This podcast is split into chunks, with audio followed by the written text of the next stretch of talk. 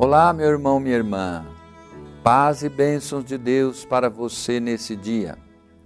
Saúdo você que está me ouvindo, saúdo o pessoal aqui da TV Mais e desejo um dia feliz para todos. Dia 14 de junho, segunda-feira, vamos pedir a graça de Deus através da Sua palavra bendita que vem até nós e hoje, do Evangelho de Mateus, capítulo 5, versículos 38 a 42.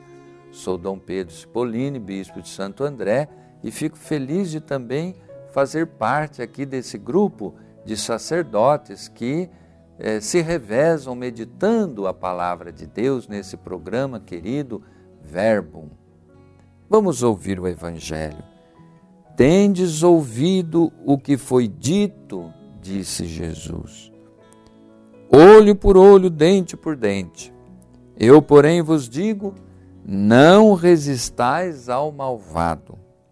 Se alguém te ferir a face direita, oferece-lhe também a outra.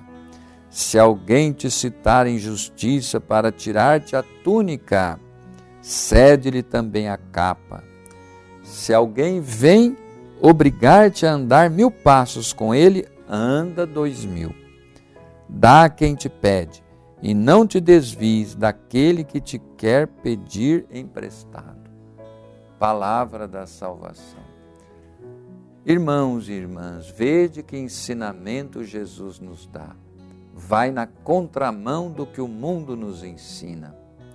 Esse mundo nos ensina competição, violência, Olho por olho, dente por dente, quer dizer não leve desaforo para casa. Você tem que derrotar o que te ofende. Por isso o mundo está uma praça de guerra terrível. Olho por olho, dente por dente. Essa regra, na sua origem, era uma tentativa de pôr freio à onda de violência. Era a lei da vingança que estava presente não só no Antigo Testamento, mas predomina até hoje nas relações pessoais, sociais e políticas, nas quais o Evangelho ainda não penetrou.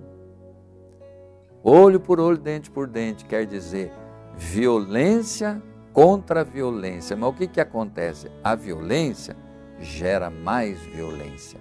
A única coisa capaz de quebrar a cadeia da violência é o amor. Por isso, Jesus ensina a não violência ativa. Jesus não ensina você a ser bobo. Se um te dá um tapa numa face, dá a outra. É um modo de dizer que você não deve responder violência com violência, porque ela aumenta. O cristão segue uma lógica diferente, é chamado a quebrar a espiral do ódio, respondendo ao mal com o bem. Vencer o mal fazendo o bem, esse é o desafio do cristão. O direito à vingança, conforme a lei antiga, cedeu lugar à lei da misericórdia. Para não responder com, as, com a mesma moeda, o discípulo de Cristo deve se dispor a fazer gestos radicais de tolerância e compreensão. É o que se chama a não violência ativa.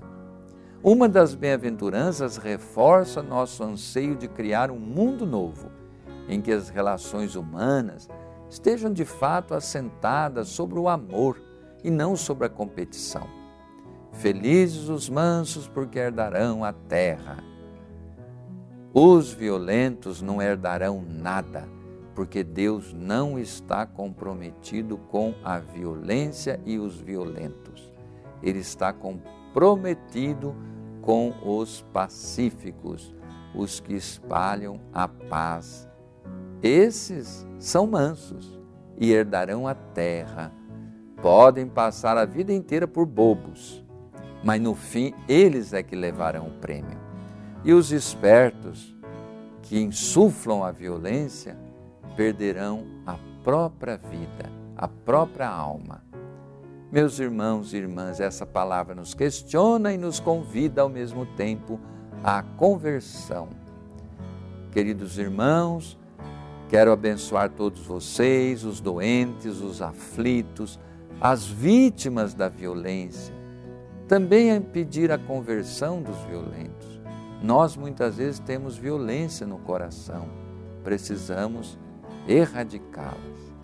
E eu vos abençoo com a bênção de Deus, em nome do Pai, Filho Espírito Santo. Muita saúde e paz. Fique com Deus.